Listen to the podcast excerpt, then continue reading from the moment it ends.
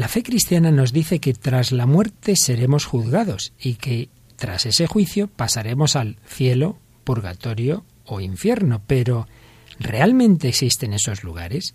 ¿Podemos seguir hablando de estas realidades al hombre de hoy? Hoy profundizamos en ello. ¿Nos acompañas?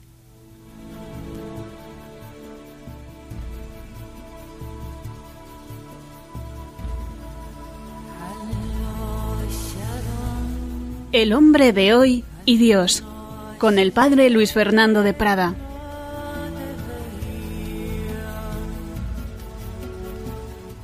Un cordial saludo, queridos amigos, querida familia de Radio María. Aquí seguimos en El hombre de hoy y Dios, una nueva edición, y seguimos en ese tema impresionante que muchos nos estáis comentando de nuestras excursiones, ni más y menos que por el más allá. Precisamente en la sintonía que escuchamos de esa película Gladiator recordamos ese final de esa película cuando muere el protagonista y se encuentra en el más allá con su mujer y su hijo que ya habían fallecido. Seguimos hablando de esas realidades del más allá. Y en el más acá esta semana no tenemos ni a Raquel ni a Tamara, pero sí una dignísima sustituta, Mónica del Álamo Toraño. ¿Qué tal, Mónica? Hola, ¿qué tal, padre? Bueno, tú ya viniste hace como un año, estuviste en varios programas, luego te hemos dejado estudiar mucho, ¿verdad? Pero aquí estás siempre dispuesta cuando hace falta. Otras veces estás detrás del, del cristal ahí haciéndose el control. Pero hoy aquí en la mesa, Mónica, dispuesta a hablar de estos temas tan bonitos, ¿verdad? Por supuesto. Tú eres estudiante de humanidades y periodismo, ¿verdad? Sí. Muy bien, Mónica, pues pues ya sabes que nuestros oyentes, esto es nuevo, cuando tú venías no teníamos Facebook, pero ya lo tenemos, ya lo tenemos, nos hemos modernizado. Y ya llevamos más de 200 amigos y bueno, tenemos bastantes mensajes, pero hoy solamente hemos seleccionado uno porque andamos muy justitos de tiempo. Un mensaje de Luisa en Facebook que haces el favor de leernos. Vuestro programa me encanta. Llegó en un momento muy difícil de mi vida. Doy gracias a Dios por encontrar Radio María. Hablo mucho de vuestro programa. Me gustaría que lo escuchara mucha gente. Ayuda mucho, te hace pensar, ves todo de otra manera.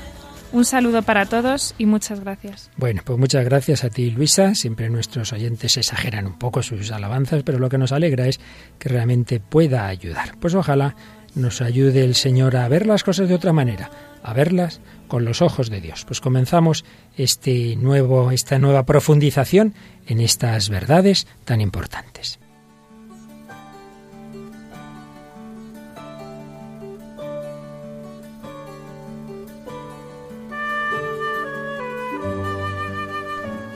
En su encíclica sobre la esperanza, Salvi, el Papa Benedicto XVI cita varios testimonios, varios casos concretos, y entre ellos una carta del mártir vietnamita Pablo Le Baotin, que murió en 1857.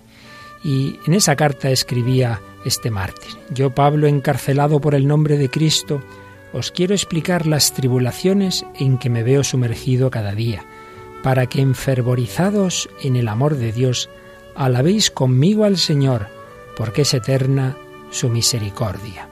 Esta cárcel es un verdadero infierno. A los crueles suplicios de toda clase como son grillos, cadenas de hierro y ataduras, hay que añadir el odio, las venganzas, las calumnias, palabras indecentes, peleas, actos perversos, juramentos injustos y finalmente angustias y tristeza. Pero Dios, que en otro tiempo libró a los tres jóvenes del horno de fuego, está siempre conmigo y me libra de las tribulaciones y las convierte en dulzura, porque es eterna su misericordia. En medio de estos tormentos que aterrorizarían a cualquiera, por la gracia de Dios estoy lleno de gozo y alegría, porque no estoy solo, sino que Cristo está conmigo.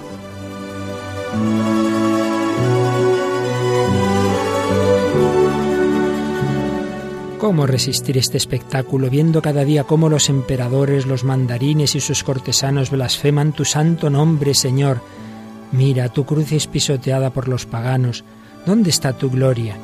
Al ver todo esto, prefiero encendido en tu amor morir descuartizado en testimonio de tu amor. Muestra, Señor, tu poder, sálvame y dame tu apoyo para que la fuerza se manifieste en mi debilidad y sea glorificada ante los gentiles. Y seguía escribiendo a sus hermanos de fe, queridos hermanos, al escuchar todo esto, llenos de alegría, tenéis que dar gracias incesantes a Dios de quien procede todo bien, bendecid conmigo al Señor, porque es eterna su misericordia. Y comenta Benedicto XVI en su carta especial, y esta es una carta desde el infierno. Se expresa todo el horror de un campo de concentración, en el cual a los tormentos por parte de los tiranos se añade el desencadenarse del mal en las víctimas mismas, que de este modo se convierten incluso en nuevos instrumentos de la crueldad de los torturadores. Es una carta desde el infierno, pero en ella se hace realidad la exclamación del Salmo. Si escalo el cielo, allí estás tú. Si me acuesto en el abismo, allí te encuentro. Cristo ha descendido al infierno y así está cerca de quien ha sido arrojado allí, transformando por medio de él las tinieblas en luz. El sufrimiento y los tormentos son terribles y casi insoportables y sin embargo ha surgido la estrella de la esperanza, el ancla del corazón llega hasta el trono de Dios.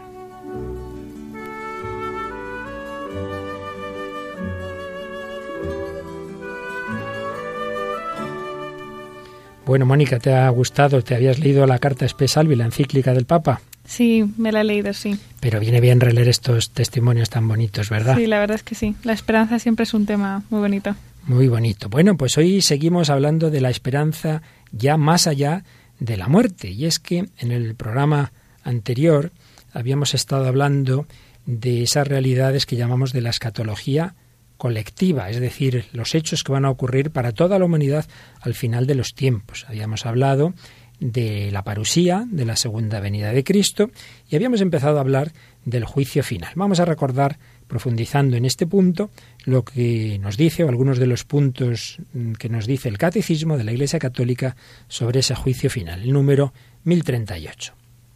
La resurrección de todos los muertos, de los justos y de los pecadores, precederá al juicio final. Esta será la hora en que todos los que estén en los sepulcros oirán su voz, y los que hayan hecho el bien resucitarán para la vida, y los que hayan hecho el mal para la condenación. Entonces Cristo vendrá en su gloria acompañado de todos sus ángeles. Serán congregadas delante de él todas las naciones, y él separará a unos de los otros, como el pastor separa las ovejas de las cabras. Pondrá las ovejas a su derecha y las cabras a su izquierda. E irán estos a un castigo eterno y los justos a una vida eterna. Evidentemente aquí el Papa, perdón, el Catecismo está citando el Evangelio de San Mateo, el capítulo 25. Va a haber pues una resurrección de todos y una hora en que todos también pues nos congregaremos, no sabemos cómo será, pero lo que nos dice el Evangelio, lo que nos dice Jesús es que va a haber ese, ese poner ante la luz, ante los ojos de todos, la verdad de nuestras vidas. Y eso lo explicita el número 1039. Frente a Cristo, que es la verdad, será puesta al desnudo definitivamente la verdad de la relación de cada hombre con Dios el juicio final revelará hasta sus últimas consecuencias lo que cada uno haya hecho de bien o haya dejado de hacer durante su vida terrena. ¿Cuántas veces pues nos duelen las injusticias en este mundo? Eh, triunfa tantas veces la mentira, el cinismo del poder. Pues bien, será puesta al desnudo definitivamente la verdad, la verdad de la relación de cada hombre con Dios. Bueno, ¿y esto cuándo será? 1040. El juicio final sucederá cuando vuelva Cristo glorioso. Solo el Padre conoce el día y la hora en que tendrá lugar. Solo Él decidirá su advenimiento. Entonces Él pronunciará por medio de su Hijo Jesucristo su palabra definitiva sobre toda la historia. Nosotros conoceremos el sentido último de toda la obra de la creación y de toda la economía de la salvación, y comprenderemos los caminos admirables por los que su providencia habrá conducido todas las cosas a su fin último. El juicio final revelará que la justicia de Dios triunfa de todas las injusticias cometidas por sus criaturas y que su amor es más fuerte que la muerte. Es decir, que ese, en ese juicio se repararán tantísimas y tantísimas injusticias. Pero esta es la doctrina de la Iglesia Católica, pero en este programa siempre la queremos ver en relación con el hombre contemporáneo. Y a ello siempre nos ayuda muchísimo el Santo Padre, Benedicto XVI, que conoce igual de bien la teología católica que la filosofía moderna tantas veces no católica. Y en efecto, en su encíclica Espesalvi, en el número 41, 42, etcétera, va relacionando estas verdades con el pensamiento moderno.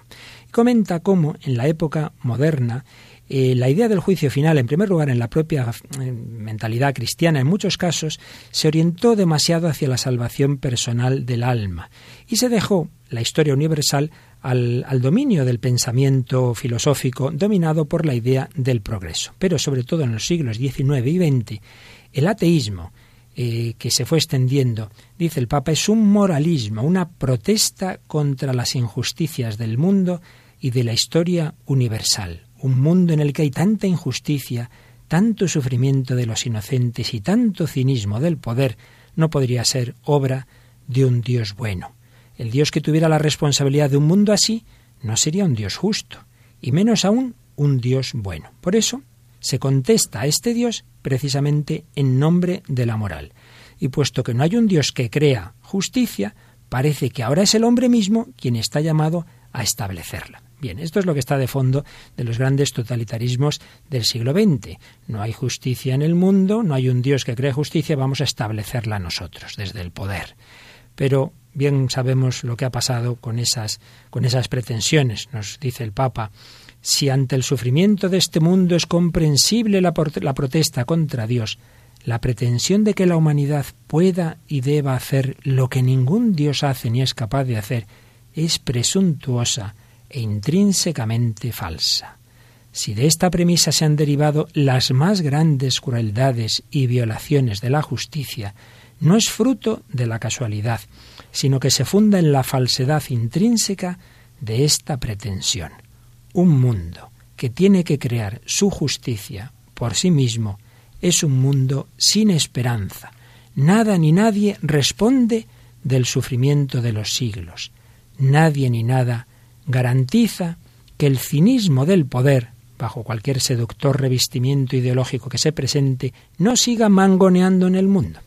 Y el Papa, a continuación, cita a grandes pensadores de un neomarxismo del siglo XX, concretamente de la escuela de Frankfurt, más Horkheimer y Theodor Adorno, que criticaban tanto el ateísmo como el teísmo. Ellos no creían en Dios, ellos excluían que pueda, eh, que haya realmente un Dios, eh, una imagen de un Dios bueno, de un Dios justo, pero también excluían los sucedáneos inmanentes de Dios, el sustituir a Dios por los ídolos.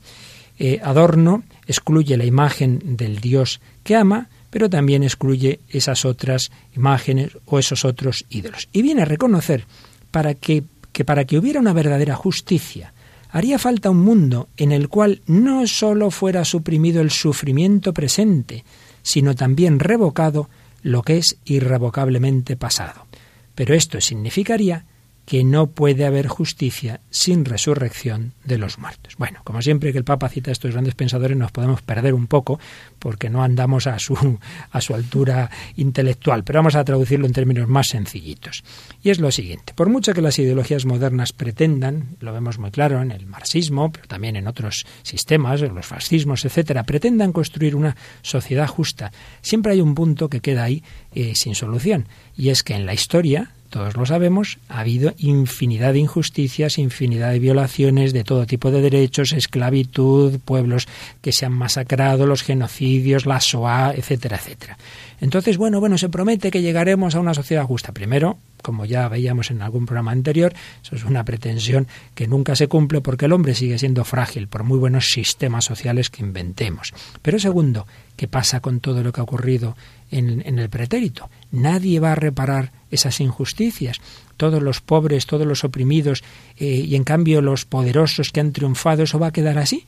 La última palabra la va a tener la injusticia. Y estos pensadores de la escuela de Frankfurt vienen a decir es que haría falta que resucitáramos todos, que resucitaran los hombres del pasado y dar a cada uno lo suyo. Pero claro, eso implicaría creer en la resurrección, eso implicaría creer en Dios. Pues bien, dice el Papa, en realidad, en realidad Dios mismo se ha dado una imagen en el Cristo que se ha hecho hombre, en Él, en el crucificado, se lleva al extremo la negación de las falsas imágenes de Dios. Ahora Dios revela su rostro precisamente en la figura del que sufre y comparte la condición del hombre abandonado por Dios. Este inocente que sufre se ha convertido en esperanza, certeza. Dios existe y Dios sabe crear la justicia de un modo que nosotros no somos capaces de concebir y que sin embargo podemos intuir en la fe. Sí, existe la resurrección de la carne, existe una justicia, existe la revocación del sufrimiento pasado, la reparación que restablece el derecho.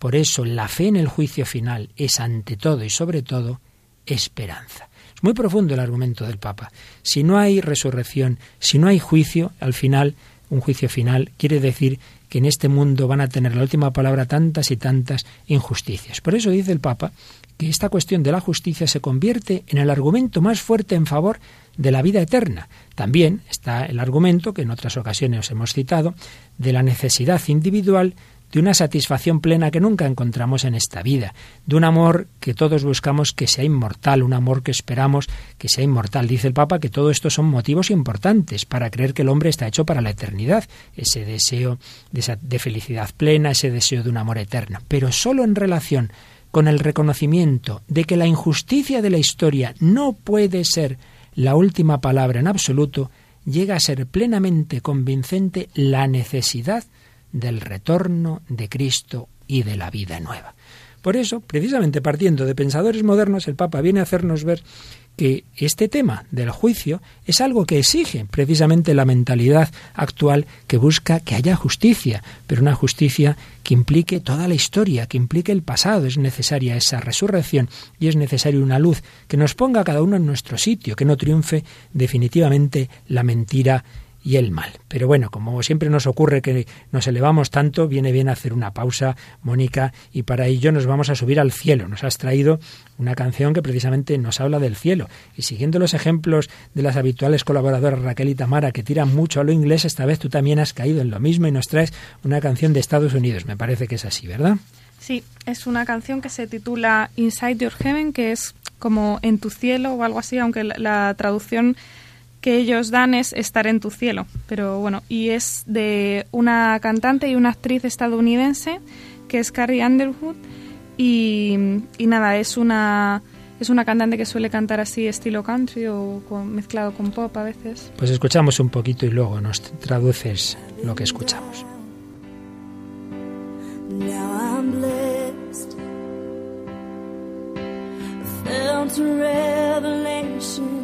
Coming around. Guess it's right. It's so amazing. Every time I see you, I'm alive. You're all I've got. You lift me up. The sun and the moon.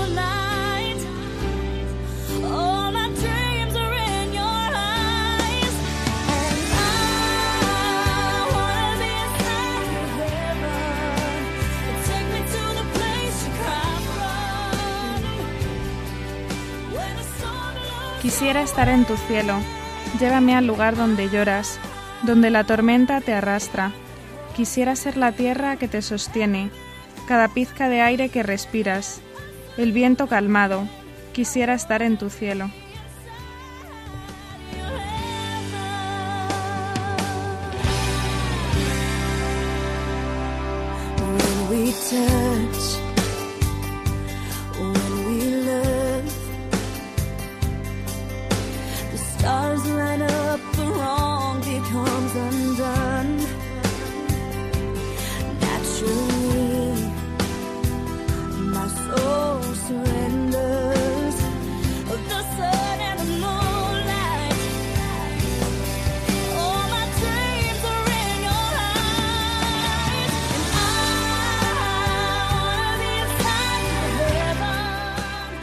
Cuando los minutos se convierten en días y en años, cuando las montañas caen, seguiré aquí, sosteniéndote hasta el día que muera.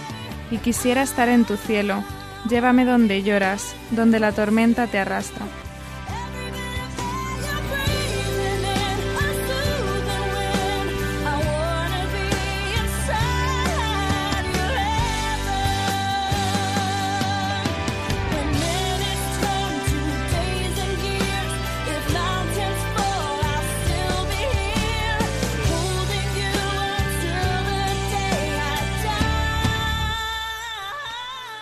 Quisiera estar en tu cielo. Todos tenemos un deseo de plenitud, de felicidad, de lo que más o menos confusa o claramente llamamos el cielo.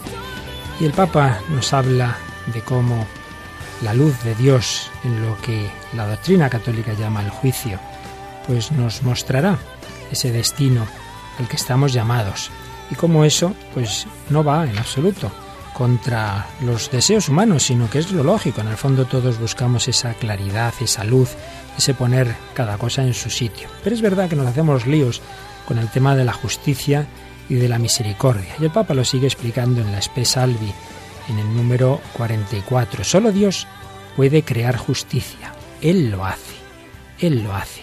Pero la imagen del juicio final no es en primer lugar una imagen terrorífica, sino una imagen de esperanza. Todo nuestro miedo está relacionado con el amor, dice San Hilario. Dios es justicia y crea justicia, pero en su justicia está también la gracia. Esto lo descubrimos dirigiendo la mirada hacia Cristo crucificado y resucitado. Ambas, justicia y gracia, han de ser vistas en su justa relación interior. Por un lado, la gracia no excluye la justicia. Claro, si resultara que como Dios es tan bueno y misericordioso, da igual haber sido Hitler o Stalin que la Madre Teresa, pues hombre, uno diría, no sé, qué justicia más rara, ¿no? Qué, misericordia más peculiar. Eh, y cita al Papa, contra este tipo de gracia y de cielo ha protestado con razón, por ejemplo, Dostoyevsky en Los Hermanos Karamazov. Al final, los malvados, en el banquete eterno, no se sentarán indistintamente a la mesa junto a las víctimas como si no hubiera pasado nada. Es obvio, no podría ser, eso sería eh, Dios no sería justo si diera igual haber sido un genocida, un asesino, que haber sido una persona entregada a los demás. Pero eso tampoco tiene que llevarnos a negar o a desconfiar de que es verdad que Dios siempre va a ofrecer su misericordia, su perdón a la peor persona. Es cierto. ¿Cómo se juntan ambas realidades? Pues en nuestra cabeza nunca lo vamos a conseguir entender del todo. Pero debemos afirmar ambas cosas, que hay una justicia, que hay un recibir, cada uno conforme haya actuado, pero que también hay un amor y hay una misericordia más grandes que esa justicia. Y ambas, como nos decía el Papa, se juntan en Cristo crucificado. Por un lado, Él paga por todos nuestros pecados, por todas nuestras injusticias. En ese sentido se cumple la justicia. Pero por otro lado, precisamente ese pago nos da la posibilidad de una misericordia más grande que todos nuestros pecados.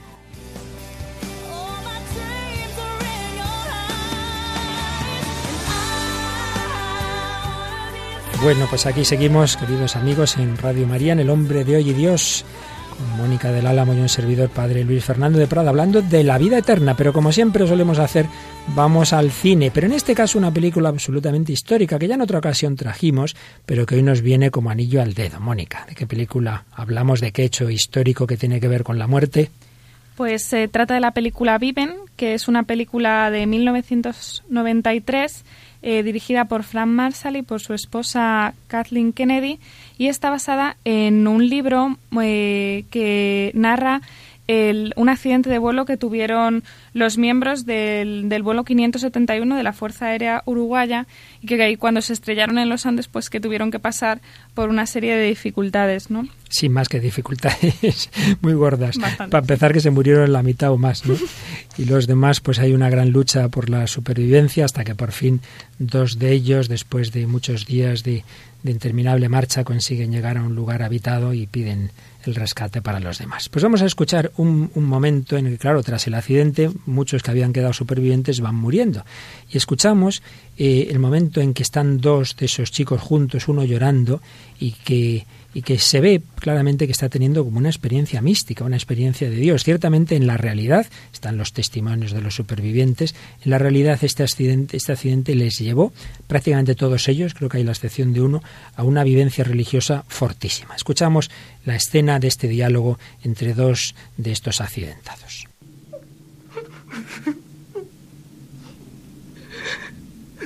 Alberto, ¿por qué lloras? Porque estoy muy cerca de Dios.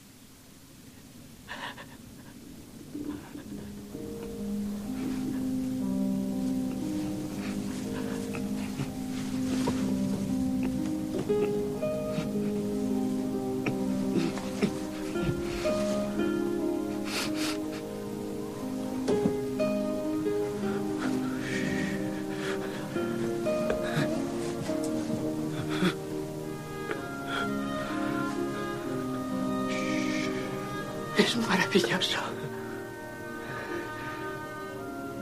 Es maravilloso.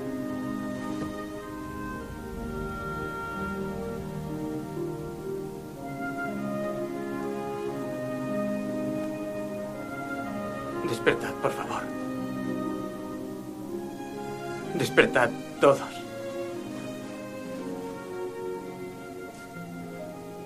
Me llamo Federico Aranda y tengo que deciros que Alberto Antuna, un chico valiente, ha muerto. Tenía 21 años.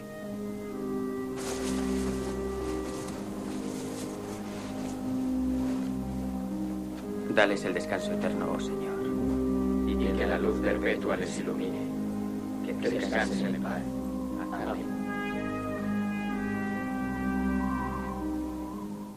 Y así ocurrió. Iban enterrando pues a los que iban muriendo, pero en este caso y en otros precedido de una fortísima experiencia de Dios. Se sentía lleno de alegría, lleno de gozo este chico Alberto. La unión con Dios aquí se convierte, como enseguida explicaremos, en tras la muerte en el cielo.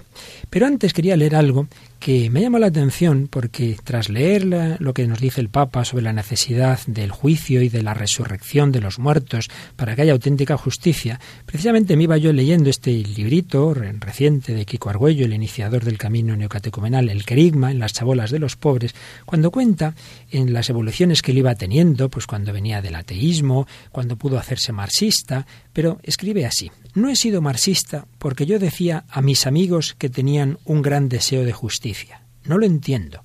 Queréis crear un paraíso comunista en el que haya justicia para todos, pero si no dais una respuesta a toda la historia, en el fondo sois unos burgueses. Es más, cuando hayáis creado ese paraíso, me gustaría ir allí con una bomba, porque no tenéis derecho a ser felices a costa de la injusticia de la historia. ¿No sabéis hacer justicia a aquellos negros a los que cogieron y metieron en las bodegas de los barcos y allí murieron como desgraciados? Yo siento dentro de mí que el deseo que tengo de justicia es total, o para todos o para nadie. Es absurdo que para unos haya justicia y para otros no. Murieron y no hay otra vida, no hay nada. Pasaron una vida de miseria, de esclavitud.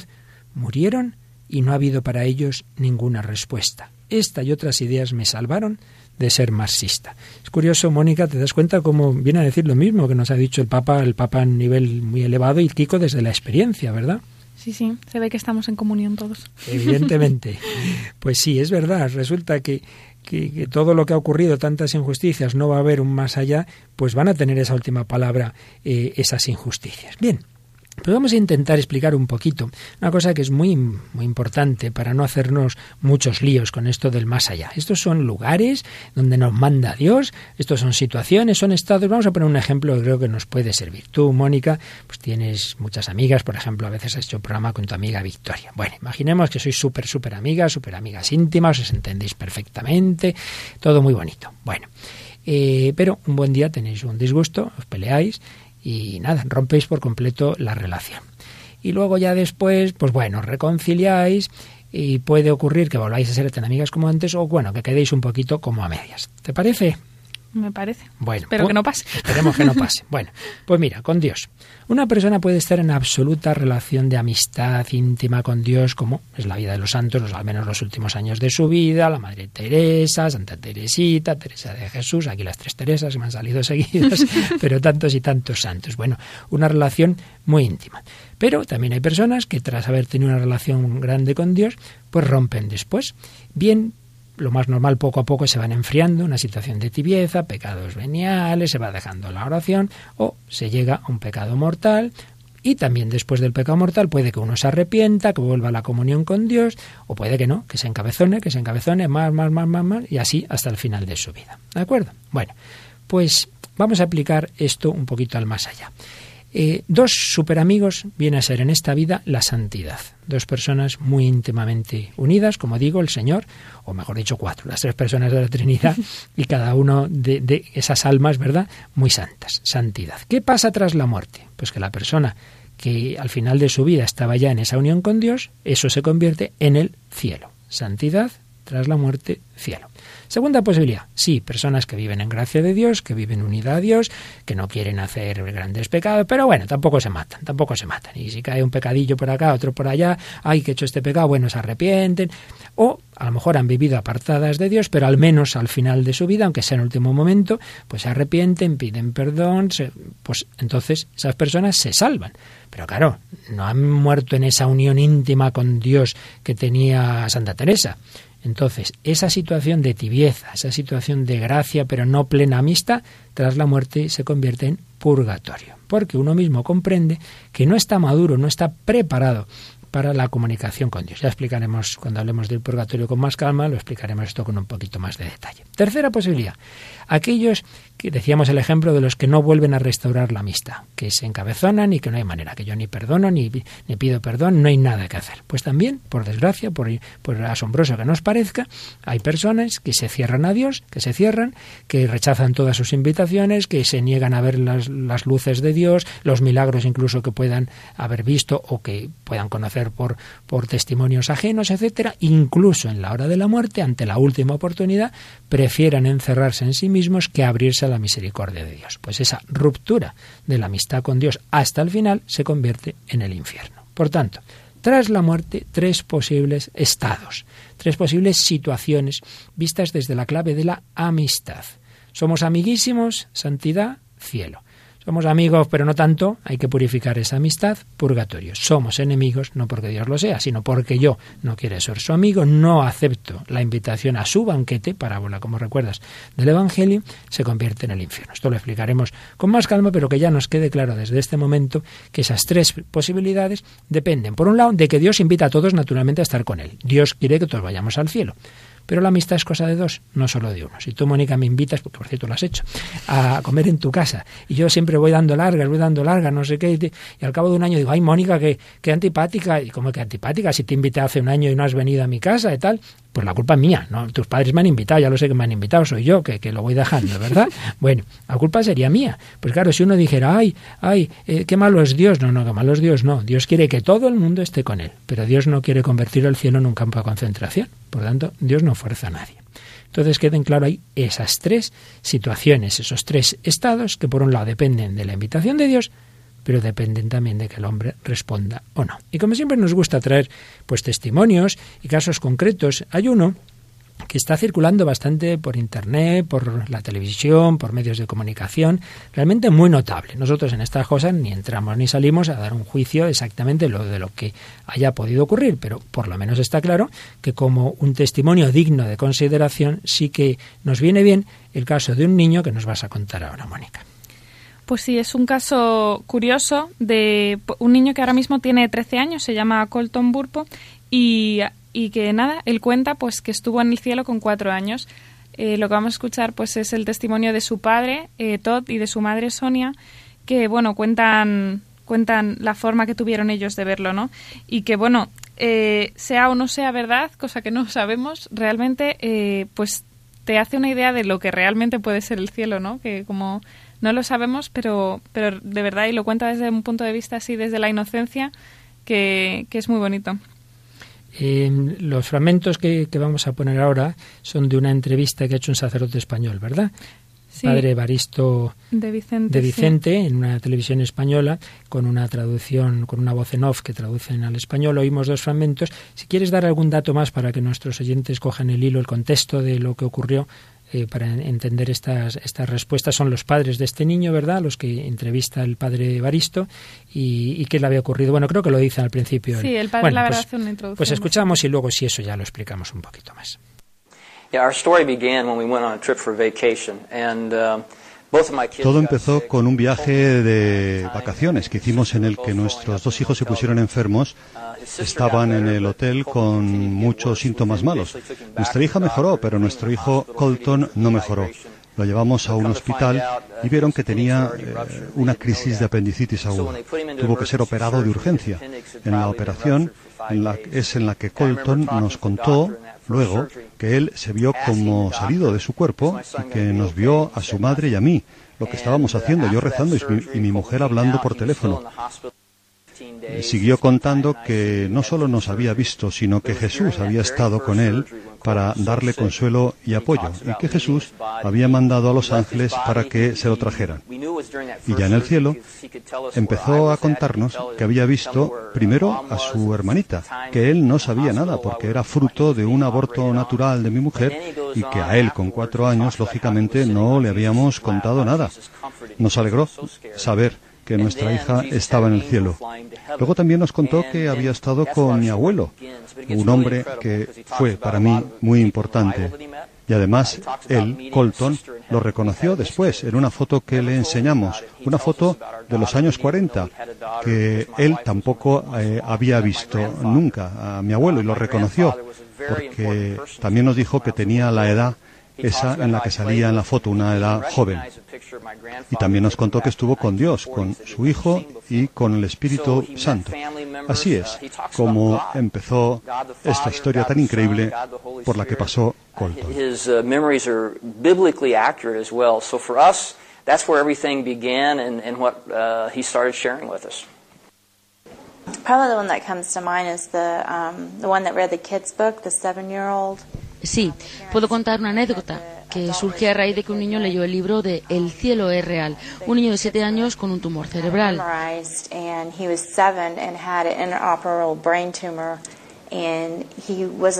El niño leyó el libro de El cielo es real y prácticamente se lo aprendió de memoria.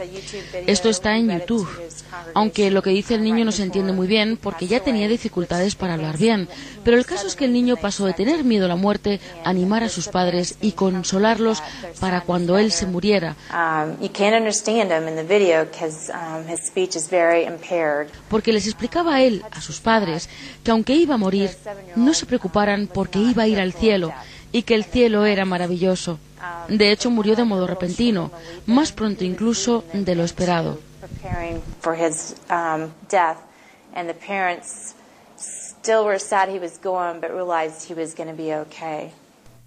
Eran las palabras de los padres de este niño en la entrevista del padre Evaristo de Vicente en Intereconomía Televisión. Ya eh, nuestros oyentes habrán podido ir situando. Pues estos padres cuentan lo que les contó su niño, en aquel momento con cuatro años, ahora con trece, y todo esto lo, lo han publicado, lo ha escrito el padre, ¿verdad?, en un par de libros, ¿no? Mónica, que se llaman... El primero se llama El cielo es real y el segundo El cielo lo cambia todo. Que creo que el primero, El cielo es real, en Estados Unidos va por nueve millones de ejemplares, que no está nada mal. Bien, es una experiencia, repito, nosotros no entramos, pero claro, es muy fuerte que un niño de cuatro años al que nunca le han hablado de su hermanita, de que de su madre había tenido un aborto natural y, y, ahí en el cielo conoce una niña que se da cuenta que es su hermanita, ¿no? Y se encuentra con un bisabuelo que él nunca le había hablado de él tampoco, nunca había visto fotos, en fin, y todo lo, demás que creo que tienes aquí tú también de una entrevista en un periódico que puedes destacarnos algunas cosas más de las que contaba ese niño tras esa experiencia. Sí, en una entrevista hecha por Víctor M. Amela, pues hay algunas cosas bastante curiosas, ¿no? Por ejemplo, una de las preguntas le dice, ¿qué viste? Y Colton dice, vi a Jesús, al Espíritu Santo, muchos ángeles. Y los ángeles me cantaban bonitas canciones. Estuve muy a gusto. Sentí amor. Luego le pregunta, ¿te creyeron tus padres? Y dice, pensaban, pensaron que les contaba un sueño. Es una posibilidad, responde el periodista. Pero el niño dice, pero me creyeron cuando les dije qué hacían mientras me operaban. Mi padre rezaba en un cuarto y mi madre hablaba por teléfono en otro. Les vi desde arriba. Dice el periodista, ¿qué te han dicho los médicos de eso? Mi cirujano dijo que me recuperé de modo milagroso y, que, dice que otros pacientes también han visto cosas. Luego habla de, de, su hermanita, ¿no? Y lo bonito de este testimonio es que el niño dice, lo cuento para que los padres que hayan perdido un bebé sepan que su hijo está en el cielo y que está bien. Y luego cuenta pues lo de su abuelo, que, que le contaba cosas, ¿no? De su padre. Luego alguna cosa más que no sale en la entrevista, pero pues cuenta el niño que Jesús estaba sentado a la derecha de Dios y, bueno, luego detalles así curiosos del cielo que dice, ¿cómo es el Espíritu Santo? Le dice el periodista. Dice, pues medio transparente, medio azul y se le nota su fuerza, su potencia. Dice, ¿y cómo es Jesús? Dice, alto, con barba, cabello castaño oscuro y ojos de un azul muy celeste. Su sonrisa es bellísima y es muy bondadoso. Amor puro. Y de los ángeles dice que se parecen a las personas, que son algo más grandes, que llevan mensajes de Jesús y que protegen a las personas. Y Luego dice como detalle que el arcángel Gabriel es un bromista y que hace reír a todos. Está bien. Y que al final le preguntaba, ¿querrías volver al cielo, no? Sí, y él dice, sería, sería tan agradable, dice, pero ahora tengo trabajo que hacer aquí, por encargo de Dios. El periodista le pregunta, ¿qué tienes que hacer? Dice, hablar de Jesús con todo el mundo, hablar contigo, hacer esta entrevista es parte de mi misión aquí. Y al final es precioso, le dice, ¿tienes miedo a la muerte? Y dice, no, porque ya sé lo que pasará, yo ya sé que el cielo es real. Yo ya sé que el cielo es real. Era la entrevista que le hacía Víctor Amela, creo que en La Vanguardia, si no recuerdo mal. Pues Repetimos, nosotros ni entramos ni salimos, pero indudablemente coincide, como tantas otras experiencias recogidas en muchos libros, tantas otras experiencias peculiares, con el fondo lo que viene a decirnos, al menos en lo esencial, la doctrina católica, que vamos a recordar, Mónica. Después de hablarnos aunque nosotros hemos cambiado aquí el orden que viene en el catecismo por, por, nuestro programa, hemos hablado del juicio final, pero se nos habla del juicio particular, nada más morir, eh, la muerte pone fin a nuestra capacidad de responder esa llamada que Dios nos hace y como decíamos antes, pues tenemos esas tres posibilidades de cielo, purgatorio e infierno. Viene citado en el catecismo una frase famosa de San Juan de la Cruz, a la tarde te examinarán del amor. Pero vamos a ver lo que nos dice el catecismo sobre el cielo, número 1023. Los que mueren en gracia y la amistad de Dios y están perfectamente purificados, viven para siempre con Cristo. Son para siempre semejantes a Dios, porque lo ven tal cual es, cara a cara y viene casi una especie de definición del cielo en el 1024. Esta vida perfecta con la Santísima Trinidad, esta comunión de vida y de amor con ella, con la Virgen María, los ángeles y todos los bienaventurados, se llama el cielo. El cielo es el fin último y la realización de las aspiraciones más profundas del hombre, el estado supremo y definitivo de dicha es la realización de las aspiraciones más profundas del hombre. Como tantas veces hemos hablado en este programa, todo hombre, y el más ateo por supuesto igual, tiene deseo de verdad, de amor, de felicidad, de que lo grande nunca termine, de que el amor a una persona que, que dure para siempre. Pues bien, eso que en esta vida nunca se realiza del todo, se cumple en el cielo. El estado supremo y definitivo de dicha. La felicidad nunca es completa si sabemos que se puede acabar mañana. Si esto es esta relación tan bonita se puede acabar mañana. Si esta persona va a morir.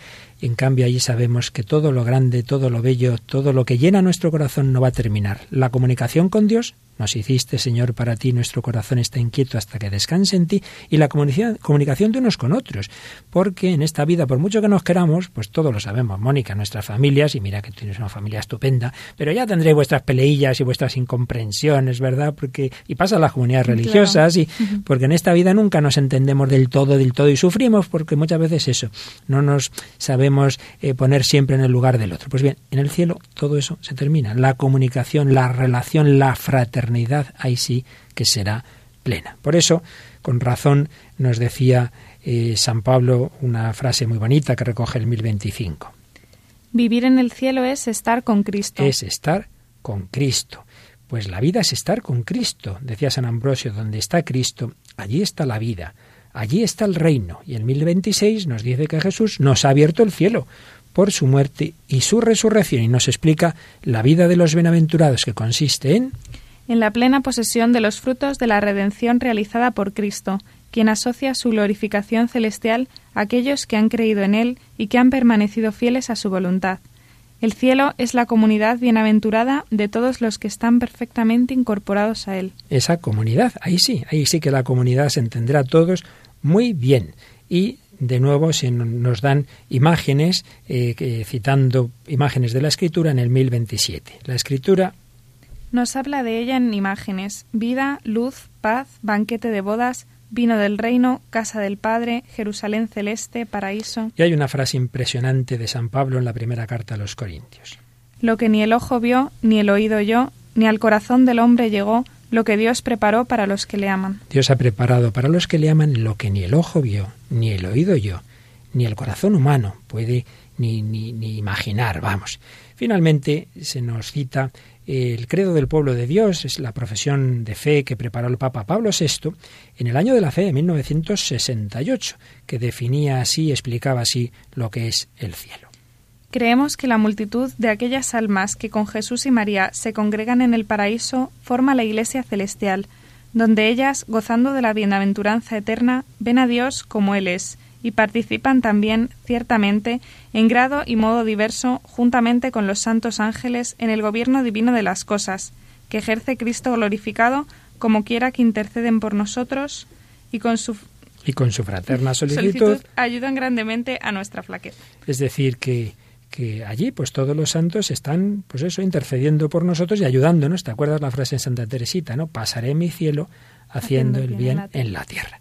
Bueno, hemos hablado de ese niño pequeño que ha visto el cielo, que vio en su hermanita. Y vamos a traer hoy un segundo corte de una película eh, que parece que no tiene nada que ver, absolutamente nada que ver con el tema, pero esto que pasa muchas veces en el cine, que donde menos te lo esperas, de repente hay una, hay una perlita de un tema en que al final se hace una profesión de fe y de esperanza. Y nos referimos a una película que también en alguna otra ocasión citamos, Tomates Verdes Fritos, un título peculiar, ¿verdad? Pero la verdad es una película muy interesante. Eh, que no sé si tienes por aquí los datos básicos de la misma Mónica, pues nos los dices, please. Sí. Es una película estadounidense eh, de 1991 y que está basada en la novela de Fanny Flagg y que está dirigida por John Abney. Y pues bueno, es una, eso le hemos puesto alguna vez, la historia de dos mujeres que, que viven en épocas distintas, coinciden en un momento, pero se ve como se van enfrentando a la vida cada una, a sus problemas, cómo aprenden la una de la otra. Pues escuchamos el diálogo de una, es mucho mayor que la otra, y las palabras que se dicen que tienen mucho que ver, como enseguida veréis, con el tema del cielo. Yo sé cómo te sientes. Tenía más o menos tu edad cuando tuve a mi hijo y poco después hice el gran cambio. No sabía que tenía un hijo. Oh, sí, lo tuve. Albert. Después de dar a luz, el médico dijo que sería mejor que yo no lo viera, que su mente no se desarrollaría más allá de la de un niño de cinco años y que debería internarlo en una institución porque la carga de criar a un hijo como él sería demasiado dura. Pues bien, entonces pensé en Ruth. Ella siempre decía que había un Dios especial para los niños Así que le sonreí al médico y le pedí que me dejara ver al bebé. Oh, ¿cómo podía alguien pensar que aquel maravilloso niño pudiera ser una carga? Oh, desde el momento en que nació, Albert fue la alegría de mi vida, el mayor regalo de Dios. No creo que haya existido un alma más pura en toda la tierra. Le tuve conmigo hasta los 30 años, hasta una noche en la que se durmió y ya no se despertó. A veces estoy deseando ir al cielo para volver a verle.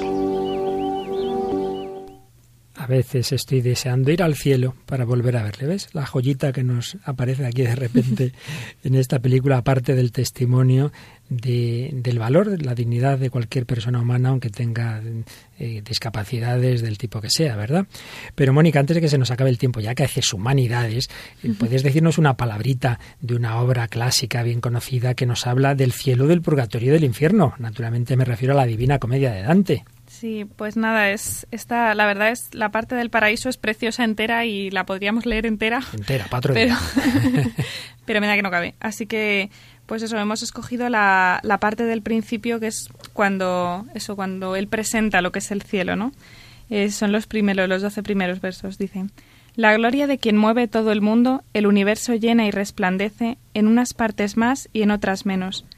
En el cielo, que más su luz recibe, estuve, y vi unas cosas que no puede ni sabe repetir quien de allí baja, porque mientras se acerca su deseo, nuestro intelecto tanto profundiza que no puede seguirle la memoria en verdad, cuando yo del santo reino atesorar he podido en mi mente, será materia ahora de mi canto. Qué bonitas cosas nos escribía el Dante. Pero no es pura poesía, porque tú, aparte de leer eh, estos textos literarios, sé que en lectura espiritual últimamente te has leído a Santa Faustina y creo que también tiene en su diario cosas muy buenas, muy bellas sobre el cielo. Sí, la verdad es, es precioso también lo de Santa Faustina. Hemos tenido también que seleccionar, pero bueno, no pasa Santa Faustina Kowalska, beatificada y canonizada por Juan Pablo II como instrumento de la Divina Misericordia. Santa Polaca. Dice, hoy en espíritu estuve en el cielo y vi esas, estas inconcebibles bellezas y la felicidad que nos esperan después de la muerte. Vi como todas las criaturas dan incesantemente honor y gloria a Dios. Vi lo grande que es la felicidad en Dios que se derrama sobre todas las criaturas haciéndolas felices y todo honor y gloria que las hizo felices vuelve a la fuente, y ella y entran en la profundidad de Dios. Contemplan la vida interior de Dios, Padre, Hijo y Espíritu Santo, que nunca entenderán ni penetrarán. Y Dios me dio a conocer una sola y única cosa que a sus ojos tiene el valor infinito, y este es el amor de Dios.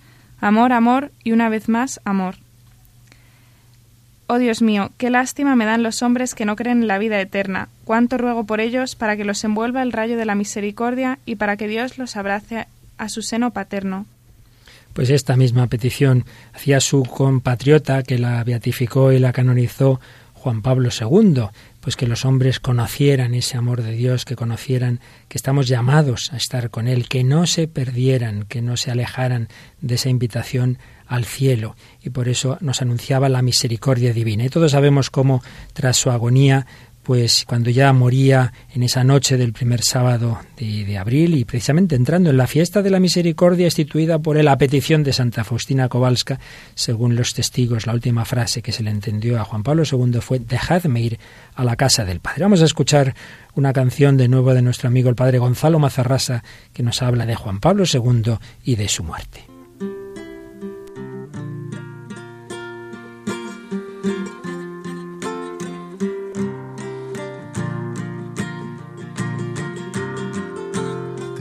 Al nacer abril, con el Padre en quien creíste, en aquella noche triste, como el siervo bueno y fiel. Te fuiste al nacer abril una Pascua florida que coronaba una vida que conoció el padecer. Te fuiste al nacer abril, envuelto en misericordia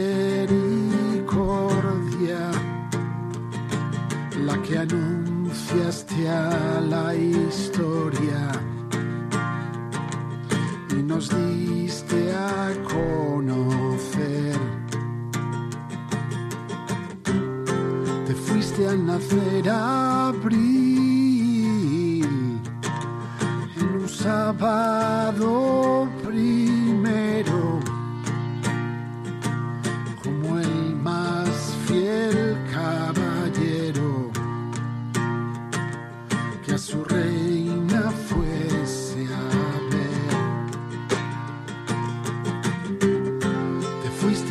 fuiste nacer abril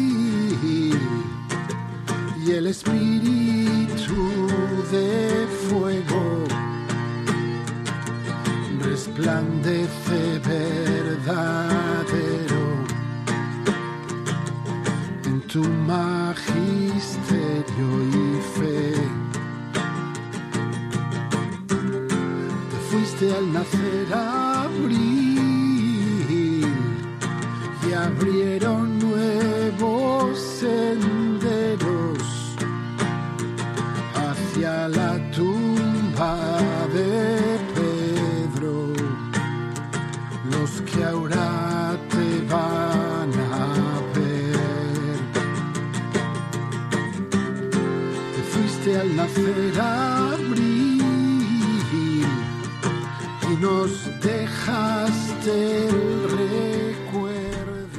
André Frosar, converso, amigo de Juan Pablo II, escribió, con la mirada del espíritu yo lo he visto alzarse más bello que la belleza, más luminoso que la luz. Sería un gran error imaginar el cielo descolorido y fantasmal, como si fuese menos concreto que nuestro mundo sensible. Es lo contrario. Es un mundo de una plenitud y de una densidad prodigiosas entraremos no en una forma etérea, sino en el corazón de la vida misma y allí experimentaremos esa inaudita alegría multiplicada por toda la dicha que su alrededor dispensa. Pero el grano se hará ciento como ya se empieza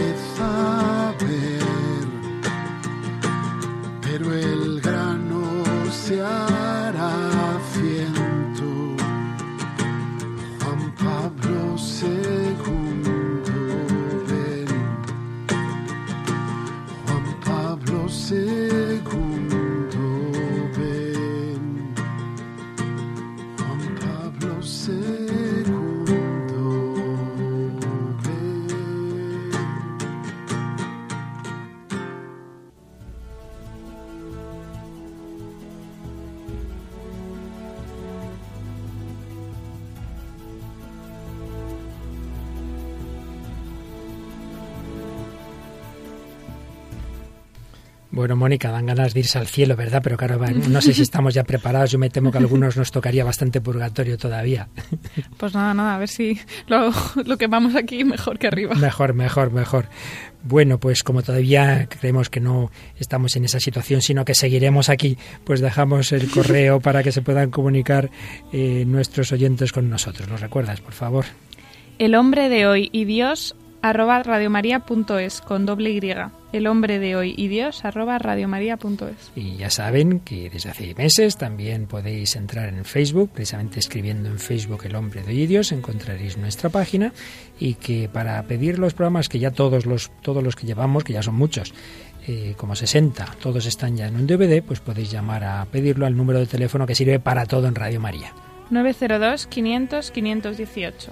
Muy bien, pues muchas gracias de nuevo Mónica del Álamo, que hoy de nuevo has vuelto al cabo de tiempo como hija pródiga al hombre de hoy y Dios. Gracias a Mónica Martínez y a un nuevo colaborador voluntario que hoy hemos incorporado, Víctor Trigueros, que están en el control. Y a todos vosotros, queridos amigos, queridos oyentes, hombres de hoy que buscáis a Dios, que buscáis la vida eterna, somos peregrinos del cielo. Hasta el próximo día, si Dios quiere.